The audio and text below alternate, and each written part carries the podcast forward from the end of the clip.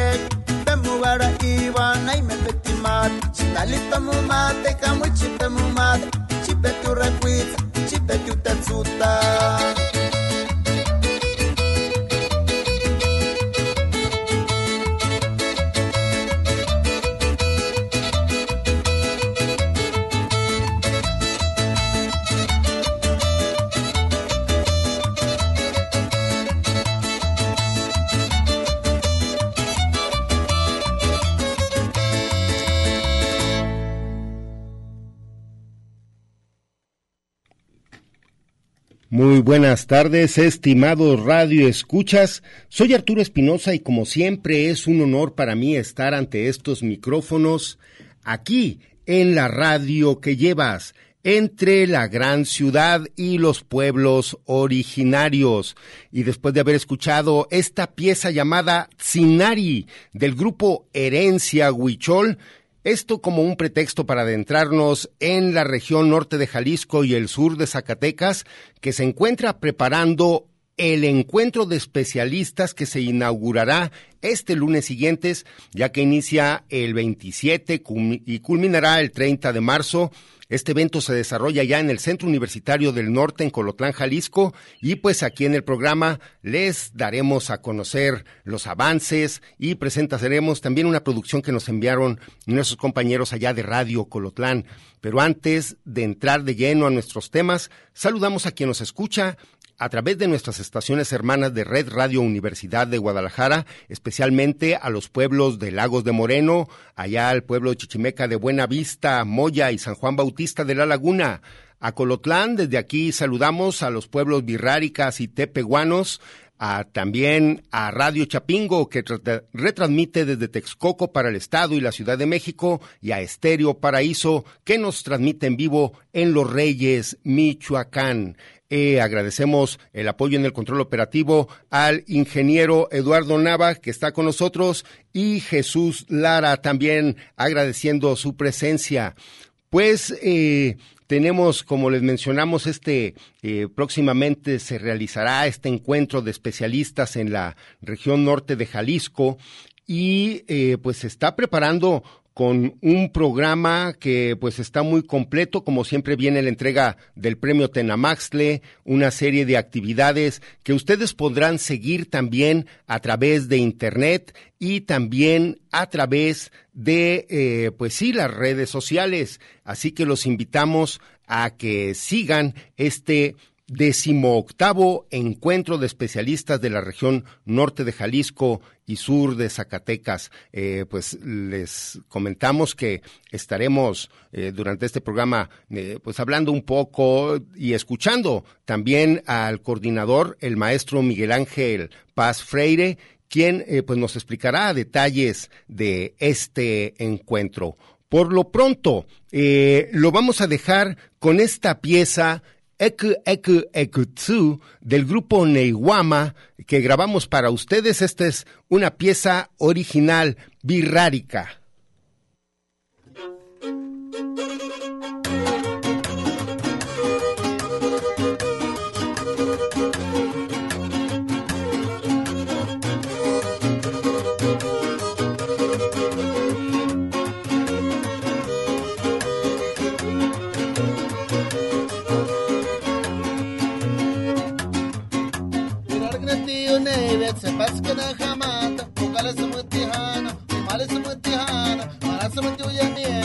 semua juga malah semua latih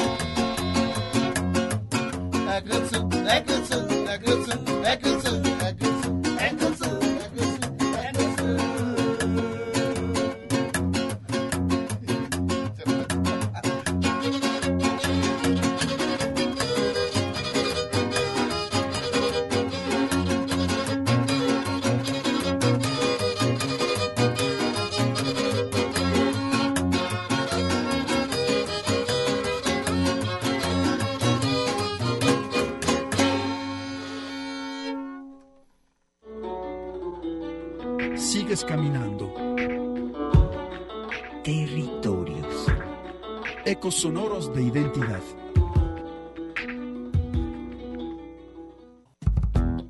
Territorios. Un espacio para la comunicación sin fronteras.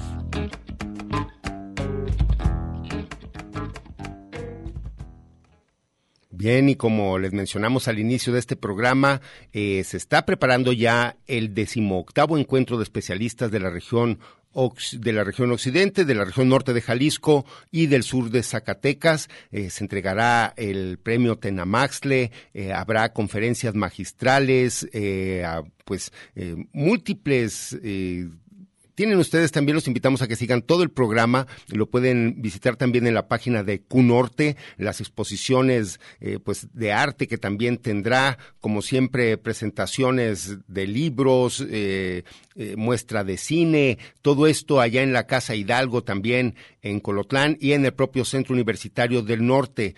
pues directamente de Colotlán nos hicieron el favor de hacernos llegar esta producción que a continuación les presentaremos. Nuestro compañero Gonzalo Vela nos hace esta entrevista eh, al maestro Miguel Ángel Paz Freire, quien es el coordinador de este encuentro de especialistas 2023. Vamos a escuchar este trabajo de Gonzalo Vela y Radio Colotlán.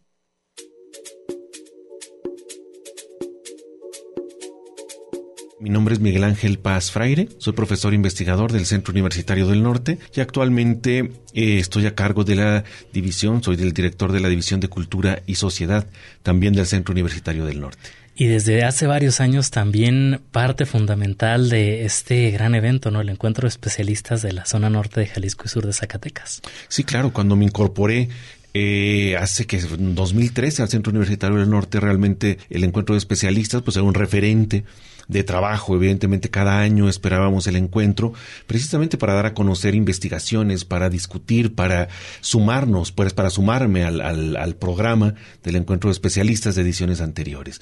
En la actualidad, pues bueno, me toca la coordinación de este, de este evento, del encuentro de especialistas, que ha sido una experiencia muy grata y me parece que un referente importante no solo para el Centro Universitario del Norte, sino para la región. Evidentemente, de otras instituciones se espera el evento, esperan la participación la convocatoria y obviamente ser parte del programa y sumarse a la discusión y al análisis que se viene haciendo desde este espacio hace ya varios años, ya 18, es el décimo octavo encuentro, entonces ya tiene una historia importante este evento en la región. ¿Podemos decir, doctor, que ha logrado su cometido este evento? Considero que sí. Me parece que es un evento que se ha consolidado, es un evento que convoca a una serie de especialistas, a una serie de profesores, de investigadores, de cronistas, ¿no? de público en general, y en ese sentido me parece que ha cumplido, ha cumplido con ese cometido, con el cometido de congregar, de convocar, pero sobre todo de sumarse a la difusión de los trabajos, de las investigaciones, de los resultados de investigación que se generan no solo en el Centro Universitario del Norte, sino también en la región. Y que además, ya lo decía usted, no ha sido muy adoptado por la población, por quien investiga, y no solamente por académicos, sino también por externos que ya reconocen el trabajo, además que se realiza en el plantel. Sí, efectivamente, creo que eso es algo que nos tiene muy contentos, porque como evento, como espacio de difusión, ha ganado esa presencia, tiene esa presencia. Entonces ya se está esperando, ya nos solicitan la convocatoria, ya nos preguntan cuándo sale convocatoria para cada una de las ediciones y creo que eso da cuenta precisamente de este recorrido que tiene el encuentro y sobre todo de la función que tiene. Y por función me refiero a esta difusión que hace de los de los trabajos de estudiantes, de investigadores, de cronistas, de público en general, quienes deciden sumarse al, al programa en función de algún trabajo, de alguna reflexión o como espectadores y creo que eso también es esencial. Háblenos, doctor, sobre esta decimoctava edición. Sí, claro. Llegamos a la decimoctava edición del encuentro de especialistas de la región norte de Jalisco y sur de Zacatecas. Llegamos a la mayoría de edad. Para esta edición está programado, los trabajos están programados del 27 al 30 de marzo. Tenemos diferentes actividades, pero cada día se abrirá a las 10 de, de, la mañana, se empezarán las actividades a las 10 de la mañana y el encuentro tiene dos momentos cruciales. La entrega del galardón Tenamastle, que es el día lunes 27, programada para el día lunes 27, se entregará el galardón Teramastle a un gran investigador, al doctor Jorge Alonso Sánchez, un reconocimiento a la trayectoria tan amplia que tiene. Y el otro momento coyuntural es la entrega del reconocimiento al personaje distinguido de la región, en este caso al maestro Javier Ramírez Romo, también un referente para la difusión de la historia sobre la vida cotidiana de la región, un, profesor, pues un investigador que ha aglutinado, que ha impulsado, que ha promovido y que ha difundido resultados de investigación esenciales para la región. Entonces son dos esos los elementos, los, los eventos coyunturales. Sin embargo, pues tenemos toda una serie de actividades académicas, de conferencias, conversatorios y ponencias, ¿no? De diferentes ámbitos disciplinares, ¿no? De ingenierías, económico-administrativas, por ejemplo, de ciencias sociales y humanidades, del área de la salud también. Se ha estructurado el programa a partir de esa amplitud, tratando de visibilizar, vamos, de que se muestren, de que estén presentes cada una de estas disciplinas, por ejemplo, de educación, que el día jueves 29 vamos a tener un, tenemos un programa muy fuerte, muy importante de educación, una mesa de psicología, presentación de libros también. Entonces las actividades son muy variadas en términos disciplinares, pero también en términos temáticos y creo que eso habla pues de la importancia que tiene el encuentro de especialistas para esta edición. Tenemos, por ejemplo, el día lunes por la tarde, a partir de las 4 de la tarde, tenemos este, eh, temáticas, conferencias, presentaciones de, libro, de libros relacionados con las ciencias jurídicas. Entonces es un elemento central del encuentro de especialistas la ciencia jurídica, porque los especialistas que se dan cita, pues bueno, lo que hacen es precisamente contribuir al análisis de problemáticas. ¿no? Tenemos eh, también hay temáticas relacionadas con la psicología y con la salud. Entonces ahí tenemos ponencias pues que tienen que ver con las relaciones de, de, pareja, con el noviazgo, pues con la violencia, con el suicidio. Tenemos una conferencia magistral eh, que precisamente aborda esta, esta temática, ¿no? Tenemos otra mesa que está relacionada precisamente con los productos de investigación, concretamente de los, los profesores, pues, que están haciendo doctorado o que recién terminaron un doctorado del Centro Universitario del Norte. Entonces, son temáticas interesantes, son temáticas centrales que se suman precisamente a esta, a esta amplitud, a esta variedad de disciplinas, ¿no? Entonces, aquí vamos a encontrar educación, vamos a encontrar, por ejemplo, ciencias económico-administrativas e ingenierías también. Del área de la salud tenemos una mesa, un conversatorio sobre el nuevo sistema de salud de nuestro país. Entonces ahí te dan cita diferentes especialistas precisamente para discutir, se darán cita para discutir y analizar lo que implica un modelo de salud para nuestro país a partir de las características de nuestro país, pero sobre todo de las características, por ejemplo, de la región, porque habrá que leerlo desde, desde la región, ¿cierto? Tenemos mesa de ingenierías, por ejemplo, que es, que es esencial, ¿no? En donde se van a discutir productos de investigación centrales que tienen que ver con la sostenibilidad, por ejemplo, pero también con el lenguaje matemático que se utiliza en estas disciplinas. Entonces, serán mesas y ponencias y conferencias, quiero decir, este, muy ricas en ese, en ese sentido, ¿cierto?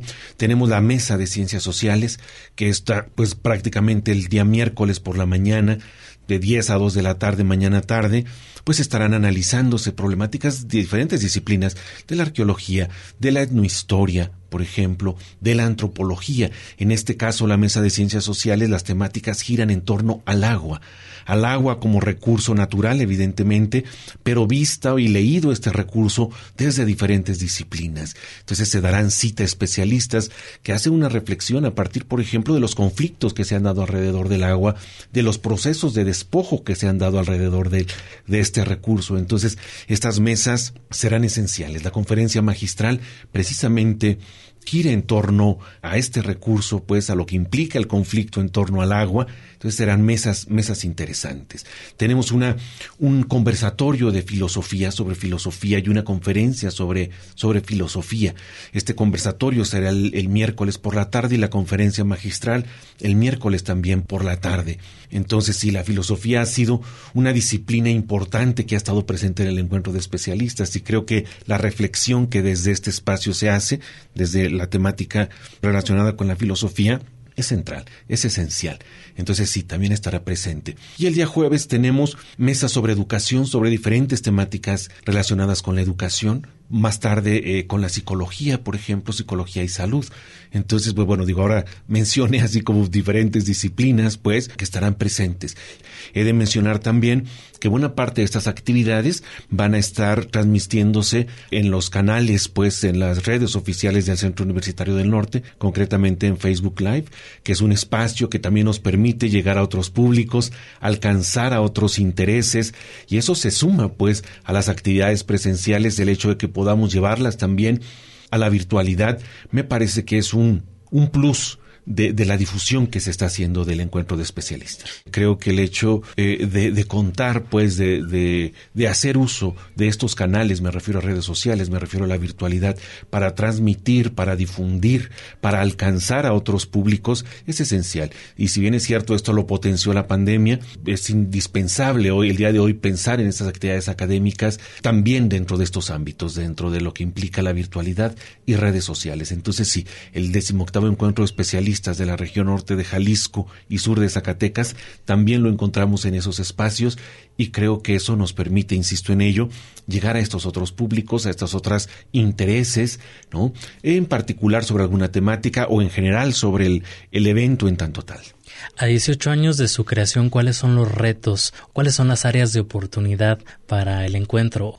Un área de oportunidad eh, que me parece importante mencionar se relaciona con el alcance. Eh, por ejemplo, para esta edición tenemos académicos especialistas, pues, este, de, de, de Francia, de, de Perú, de España, entonces sí creo que una área de oportunidad sería poder ir más allá, más allá de estos espacios. De Colombia también tenemos, de Argentina, también tenemos este, participaciones de, de Argentina. Entonces sí creo que, que, fortalecer esta, esta participación, pues, de otros espacios, de otras geografías, pues, de otros continentes será esencial para fomentar, pues, la consolidación del encuentro de especialistas como un espacio de análisis y de difusión importante como referente para investigadores e investigadoras, estudiantes, público en general. Y creo que para tener una, una, idea mucho más claro, aquí invito pues a quienes nos escuchan a consultar directamente el programa que se encuentra ya en redes sociales, el programa del encuentro, precisamente donde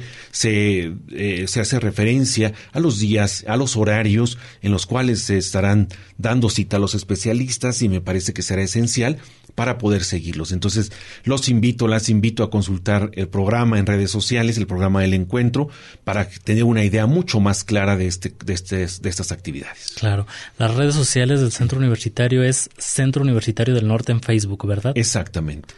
Y también en internet es www.conorte.udg.mx. Exactamente, esas son las redes sociales. Allí encontrarán el programa.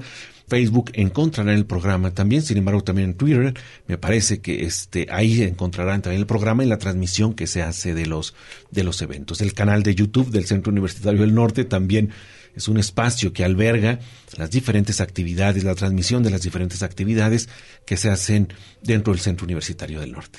Doctor, pues enhorabuena por este proyecto. No, pues muchísimas gracias por el espacio, agradezco el espacio para presentar, para hablar sobre un evento importante para el Centro Universitario del Norte y pues extiendo una cordial invitación a quien nos escucha, a quienes nos leen, para que puedan seguirnos si es posible a través de redes sociales, si les es posible a través de, de manera presencial, pues los estaremos con todo gusto esperando en el Centro Universitario del Norte y saludándonos a través de redes sociales. Entonces, una cordial invitación, reitero mi invitación para que se sumen a estas actividades, al programa que tenemos preparado y a las actividades artísticas que están programadas para el Centro Cultural Casa Hidalgo, entre ellas una exposición de un escultor local, de un escultor de Momax y una, exposición también de piezas arqueológicas de la región. Entonces tenemos un programa amplio, completo, todos y todas cordialmente invitados. Muchas gracias.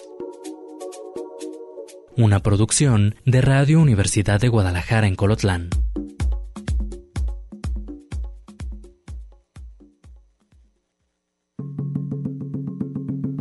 La palabra de los pueblos.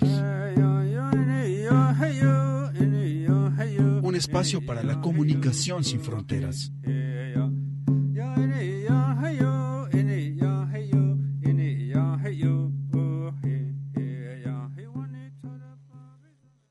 Lum kinaltik, kuchel, tukeltayel, tebatzil viniketik, tiyakuk yichik, yichel tamuk, tebay hachemitel.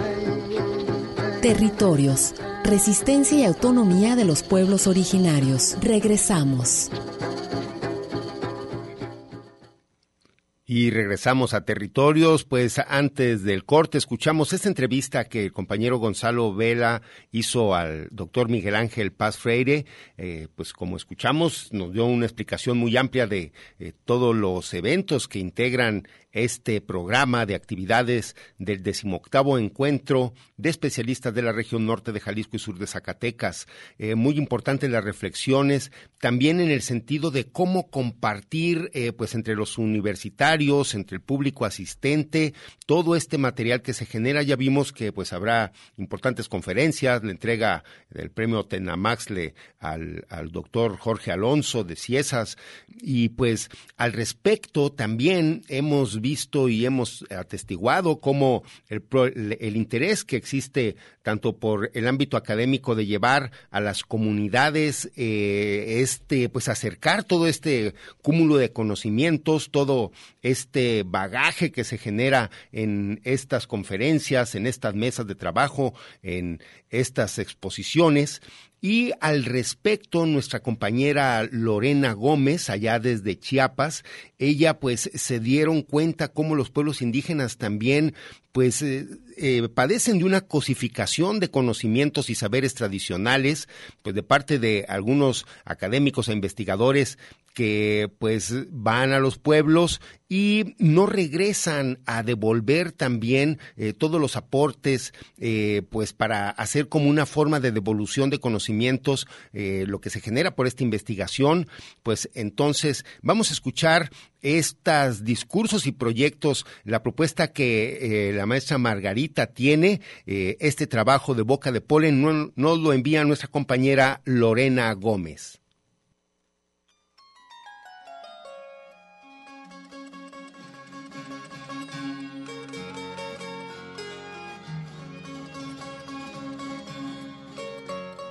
Desde hace décadas se viene denunciando de parte de los pueblos indígenas la apropiación y cosificación de conocimientos y saberes tradicionales por parte de académicos e investigadores, quienes, en una relación de poder, lo extraen y asimilan a su cultura sin tomar en cuenta a los pueblos, invisibilizando a sus creadores y descontextualizando las aportaciones de estos conocimientos.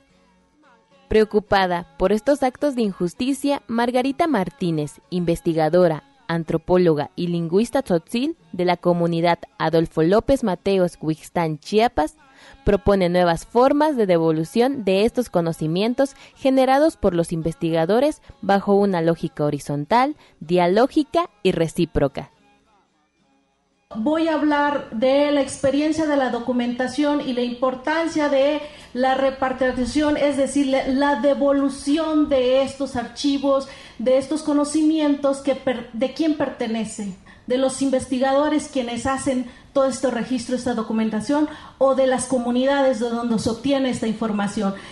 En la primera eh, proyecto que trabajé cuestiones preverbales, lenguaje preverbales con niños subsiles huistecos, una de las cosas que fue regresar a la comunidad y quiero registrar mi propia lengua, uno es el cuestionamiento de la comunidad o de mi propio mi propia familia, mi propio padre, ¿para qué preguntas y para qué grabas cosas si yo ya te enseñé esto? Si tú hablas la lengua, no tienes por qué venir a preguntar esto. Y luego la, el otro cuestionamiento es tú te estás convirtiendo como los extranjeros, los gringos, los europeos que vinieron a robar nuestro conocimiento. Y esta, este conflicto, este cuestionamiento, se vuelve un cuestionamiento no solo profesional, sino existencial de qué estoy haciendo yo, hacia dónde quiero ir. Surge después el proyecto que les voy a hablar, que se llama la etnografía y lexicografía, sobre la documentación acerca del textil basado en la lana de borrego entre los entre las mujeres totziles en San Juan Chamula. Que en este proyecto todos los eventos comunicativos que se registran, desde experiencias de vida de las compañeras sobre su aprendizaje para la elaboración del telar. Entonces, aquí viene la pregunta de, bueno, una vez que se tiene esto, yo ya lo tengo, mi interés como académica y como investigadora lo tengo, pero me estoy convirtiendo también en una extractivista cognoscitiva. ¿Cómo hacemos para, porque no es suficiente que solo sea tzotzil y, mi argumento como tzotzil ah, pues yo soy estoy registrando y pues es mi conocimiento, pues sí, porque crecí, porque es mi comunidad, pero ¿qué hay de la comunidad? Y cuando devolví en la tesis de la maestría y del doctorado, les devolví una copia de la tesis a las familias colaboradoras, lo que me decían es, pues sí, gracias, pero pues yo no puedo leer. Una. Otro le digo, bueno, pues cuando crezcan los niños, que yo espero que continúen sus estudios, puedan leer pero era evidente que está escrito para un grupo académico con un lenguaje técnico que por muy buenas intenciones pues tendrían que este, tener todo el léxico de un lingüista o un antropólogo para poder decodificar. Entonces, ¿cuál es la decodificación de la información que yo estaba haciendo para devolver a la comunidad?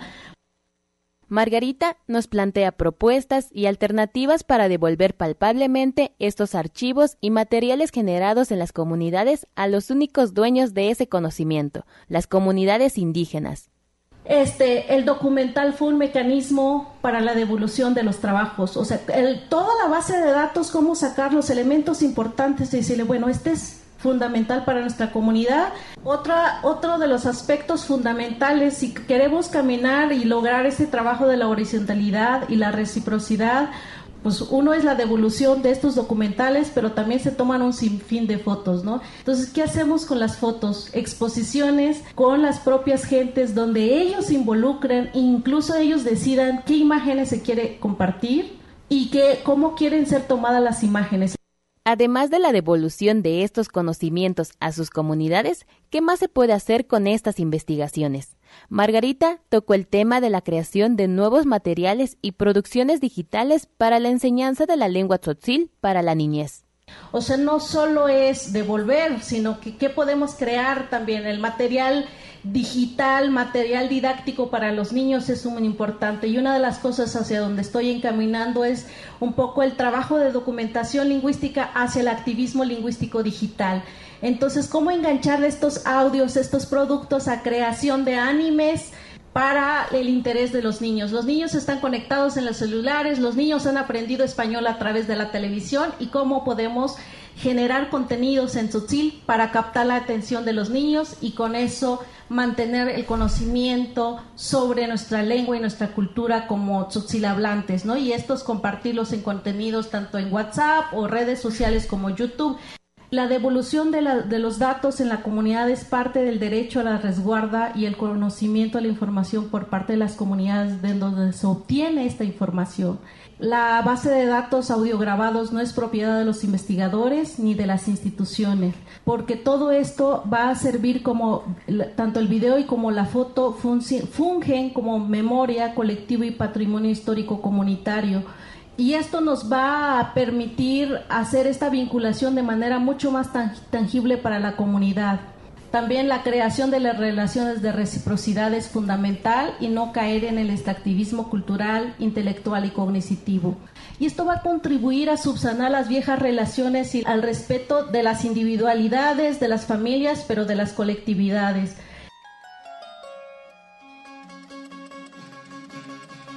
Comparte Lorena Gómez de Boca de Polen.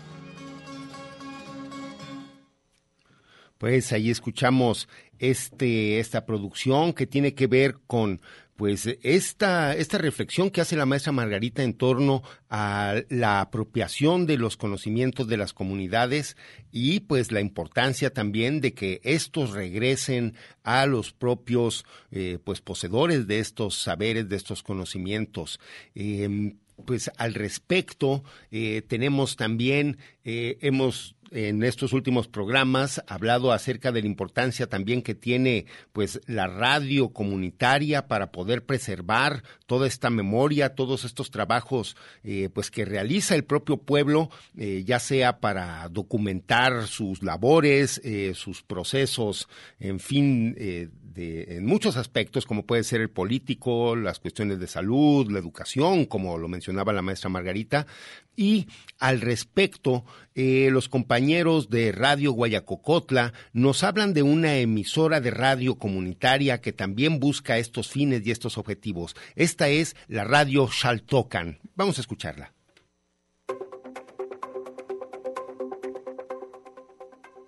Y hablando de periodismo comunitario, queremos compartirles una experiencia de una radio comunitaria en el estado de Hidalgo, en México. Es Xaltoca Radio. Platicamos con Nadia Castañeda, una periodista comunitaria de Xaltoca Radio, que nos comparte su visión acerca del periodismo comunitario. Escuchemos. Según la experiencia de Xaltoca Radio, el impacto del periodismo comunitario ha sido el de fortalecer, el de valorar, el de incentivar y accionar aquello que nosotros llamamos la sabiduría comunitaria, porque a través de la radio, a través del espacio informativo, a través del periodismo comunitario, la población, la cabecera de Jaltocán, sus barrios, sus colonias y sus comunidades e incluso pues comunidades de otros municipios, pues eh, tenían en mente una radio, una radio alejada, una radio que se hace por expertos, una radio en donde informan los especialistas, aquel que sabe. Y con Shaltoka Radio eh, hemos eh, ha fortalecido a través del periodismo justamente esta sabiduría comunitaria, porque la información es información local, es información de la organización, de las fiestas, del trabajo comunitario, de la autonomía, de la venta, de la forma de vida de las comunidades y de los barrios de ahí de, de Jaltocán. Y con esto ha fortalecido justamente este tipo de sabiduría. La gente eh, se ha apropiado poco a poco de Shaltoka Radio a través de la participación y de las puertas abiertas que ha pronunciado eh, la radio tener para con nuestra gente desde el primer día de arranque la credibilidad a partir de que pues la información también sale desde ahí, información de nuestras comunidades, información de nuestros barrios. Entonces, la radio y sobre todo el periodismo comunitario ha tenido un impacto muy importante para la valorización también, para volver a creer más aún en nuestros pueblos, para valorar aún más también justo nuestra autonomía, nuestra forma de curarnos, nuestra forma de organizarnos también, nuestra forma de crear nuestra propia radio, propios medios para informarnos. Ese ha sido eh, hasta ahora, eh, a casi un año de, estar al aire de Shaltoca Radio, la experiencia y el impacto tan grande que vemos que está teniendo justamente el periodismo comunitario, que es un periodismo que lo hacen el panadero, que lo hace el artesano, un periodismo en donde participa la señora ama de casa, la profesionista, eh, la partera, donde participan los estudiantes, donde participan gente de a pie. Es un periodismo muy, muy valorado, es uno de los espacios de la radio que más gusta, precisamente pues porque se informa lo que sucede eh, ahí mismo en las, en las comunidades y ellos lo valoran mucho, les gusta mucho porque eh, así lo han expresado sienten que a través del periodismo comunitario, a través de los espacios informativos de la radio, pues se valora las actividades que se realizan ahí en nuestra comunidad y en nuestra cabecera. Saltoca Radio 102.5 FM eco de mi pueblo. Desde Shaltoca Radio, este ha sido nuestro compartir y este sigue siendo nuestra experiencia a través de la 102.5 en FM. Comparte aquí a través de este espacio Nadia Castañeda desde eh, la 102.5 FM, Shaltoca Radio en el estado de Hidalgo, en la Huasteca hidalguense. Si hablamos de periodismo comunitario, hablamos de la gente que se junta para ser relator de un tema en el cual está implicado y conoce a partir de su experiencia cercana y la de su pueblo. Yo soy Iván Fernández, me dio gusto compartirles desde la red de comunicadoras y comunicadores Boca de Polen. Territorios. Coincidencias de identidad milenaria. Continuamos.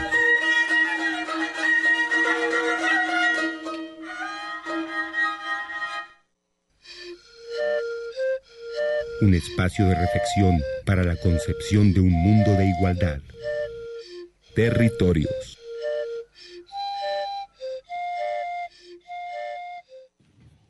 Seguimos en territorios y pues siguiendo con estos trabajos también de los aportes que hacen los pueblos y las comunidades pues para recuperar su memoria, para generar sus acervos, para tener su educación. En este momento hacemos un enlace con Saria Casillas. Muy buenas tardes. Saria, saludos. Hola, buenas tardes, muchas gracias. Aquí Arturo, para servirte, pues, eh, Saria, están el pueblo de San Francisco, Iscatán, eh, hemos dado seguimiento, este pueblo indígena que tiene, pues, una tradición pues que ha tratado de preservar a través pues de diferentes eh, tradiciones, actividades que realizan a lo largo del año como los festejos de los tastuanes, eh, y tienen también ahora un centro de estudios e investigación de la Barranca, Saría Casillas. Háblanos un poco al respecto de toda esta escuela que el propio, eh, la comunidad indígena de San Francisco y Iscatán está impulsando. Sí, claro que sí. Bueno, pues el Centro de Estudios e Investigación de la Barranca está acortado como CEIBA. Em, forma parte de la Asamblea de Comuneros, es es uno de los proyectos aprobados por la Asamblea de Comuneros.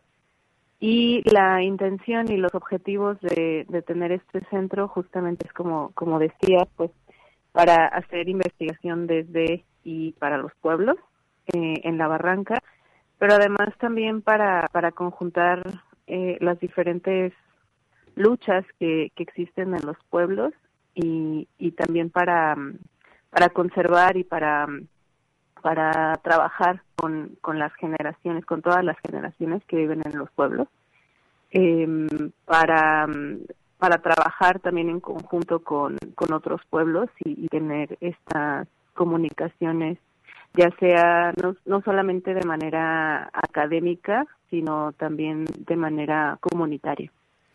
Bien, y pues este Centro de Estudios e Investigación de la Barranca, eh, pues está impulsando también la creación de una biblioteca. Sí, así es. Em, ya justamente estamos por celebrar el primer aniversario de la biblioteca, también es la Biblioteca La Ceiba.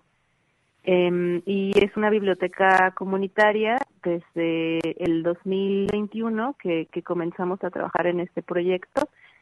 Eh, la todo, todo el trabajo que hemos realizado ha sido pues completamente voluntario. También obtuvimos un, un apoyo de, de gobierno, pero un apoyo de, un programa del programa PACMIC y eh, pero gracias a, a, en realidad al trabajo y a las pues sí a, las a toda la conjunción de, de buenas intenciones de la comunidad es que hemos podido ya estamos ya por celebrar el primer aniversario de la biblioteca ya en funciones. Em, y bueno, tenemos un año previo, ¿no? De toda la, gestión, eh, la, pensar qué era lo que queríamos hacer, em, buscar financiamientos también y, y pues gracias a, a, también no solo los apoyos que hemos recibido dentro de la comunidad, sino también de otras personas que nos han donado los libros, que han donado hasta arte, ¿no? Nos han donado para poner en la biblioteca y hemos pues podido trabajar con, con especialmente hemos trabajado con, con niñez y, y abrir este espacio para que pues más personas puedan acceder a, al conocimiento en los libros, pero también estamos trabajando en, en acervos digitales y, y también en, en en talleres que, que nos permitan recordar y, reconocer la tradición oral de los pueblos de la Barranca, en especial, bueno, em, la biblioteca se encuentra en San Francisco y Cucatán, pero tenemos pues comunicación con, con otros pueblos cercanos a la Barranca. Y Saria están impulsando también, pues bueno, esta campaña pues de extender también eh, el acervo de la biblioteca y pues están solicitando ustedes pues también eh, algunos donativos de alguien que guste pues facilitar eh, material documental para enriquecer toda esta colección. Sí, bueno, ahora por el momento estamos en el proceso de selección y, y de etiquetamiento de los materiales eh, todo, todos estos años que ya hemos trabajado, hemos también hecho esta sistematización y, y estamos trabajando en un catálogo electrónico.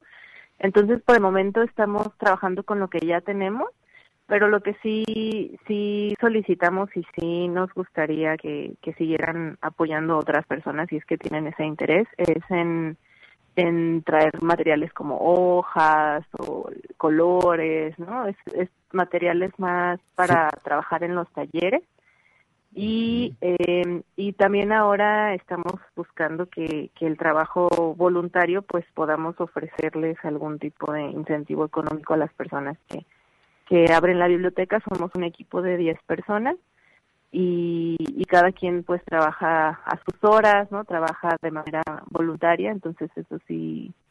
Estamos viendo otras maneras de financiamiento eh, que, que sea algo comunitario y también que sea algo auto autogestivo. Bien, eh, Saria, ¿dónde puede eh, la gente o quien esté interesado a través eh, establecer algún contacto a través de algún medio electrónico? Sí, bueno, tenemos las redes sociales que en, en Facebook, por ejemplo, nos encuentra como Seiba Ranca. En, tenemos una página de Facebook, también en Twitter e Instagram estamos como arroba Seiba Barranca. Eh, y ahí publicamos tanto información sobre el Centro de Estudios eh, e Investigación de la Barranca como de las actividades que realizamos en la biblioteca. También ahí vamos a, a, a hacer la invitación de manera más formal a, a asistir a las actividades de aniversario de la biblioteca, que sería el 23 de abril. Tienen la primicia. Ya, muchas gracias. y, y pues bueno, les haremos llegar también las invitaciones de, de, las actividades que tendremos a lo largo del mes y los siguientes meses, pues para seguir activando y, y, y seguir promoviendo eh, la cultura comunitaria aquí en Yucatán. Bien, pues el Centro de Investigación, eh, eh, bueno, pero el Centro de Estudios e Investigación de la Barranca y tiene su página de Facebook eh, sí. donde pueden ustedes localizarlo, pero también para localizarlo físicamente hay que asistir a la localidad de Iscatán.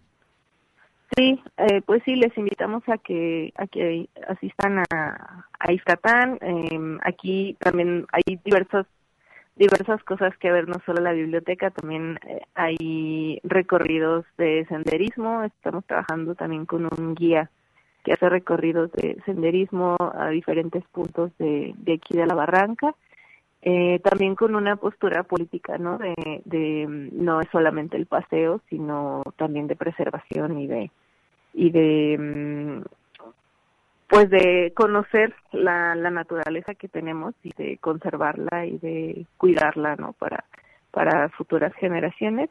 Y otro proyecto que en, el, en el que estamos trabajando es en un club botánico en donde estamos tratando de hacer eh, una flora del, de Iscatán. Eh. Eso pues ya eh, tenemos todavía bastante tiempo y tenemos mucho trabajo por hacer. Todavía no tenemos nada así en concreto. Estamos haciendo observación todavía y recolección de plantas. Pero bueno, esas son las actividades que por ahora estamos trabajando y, y que bueno, si en algún momento quieren acercarse a hacer investigación o acercarse a, participar en algún proyecto, dar algún taller, también eso estamos abiertas a que puedan participar y, y que bueno que asistan y que conozcan Ixcatán creo que eso también es eh, siempre es agradable que, puedan venir a visitar. Eh, y eh, pues físicamente estamos en, en el es el kilómetro 25 de la carretera Saltillo en la desviación hacia la izquierda. Eh, hay autobuses que salen desde la normal cada hora y bueno pues también si tienen alguna duda o algo podemos contestarlas en redes sociales. Y pues la invitación de que ahí vienen ya los frutos barranqueños, ahora que se aproximan los calores, los mangos, eh, eh, los cocuixtles, las guámaras, muchísimos productos sí. de la barranca. Sí, ahora ya tenemos, eh, estos son los meses de los guamúchiles. Eh, la, ya en abril comienza a ver, también ahora ya hay cocuixtles que, también hay algunas personas que están vendiendo eh, licor de cocuixtle y, y deshidratado. Eh, y ya los siguientes meses vienen las ciruelas, los mangos, las anonas, también ya hay.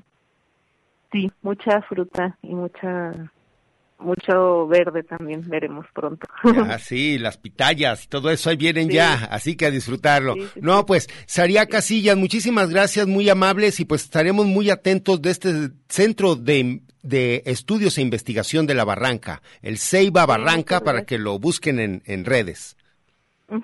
Exactamente, muchas gracias. Al contrario, pues saludos a toda la gente de San Francisco Iscatán, eh, un saludo para el maestro José Casillas y pues a, toda la gente que allá, don Alfredo Celis, a todos por favor un gran saludo. Con gusto, muchas gracias. y acá les esperamos. Gracias. Saria, muchas gracias y felicitaciones por este trabajo. Buenas tardes, gracias. Hasta luego. Va. Pues ahí estamos, este Centro de Estudios e Investigación de la Barranca, para que también pues puedan documentarse. Hoy vimos estos ejemplos de documentación y estos esfuerzos que hacen las propias comunidades por tener, pues generar su propio conocimiento y su información. Pues básicamente para irlos despidiendo, los vamos a dejar con una pieza musical también del grupo Neiwama. Esto es Corazón Mágico. Los dejamos aquí en Radio Universidad de Guadalajara. Sigan aquí a través de la red. Muchas gracias.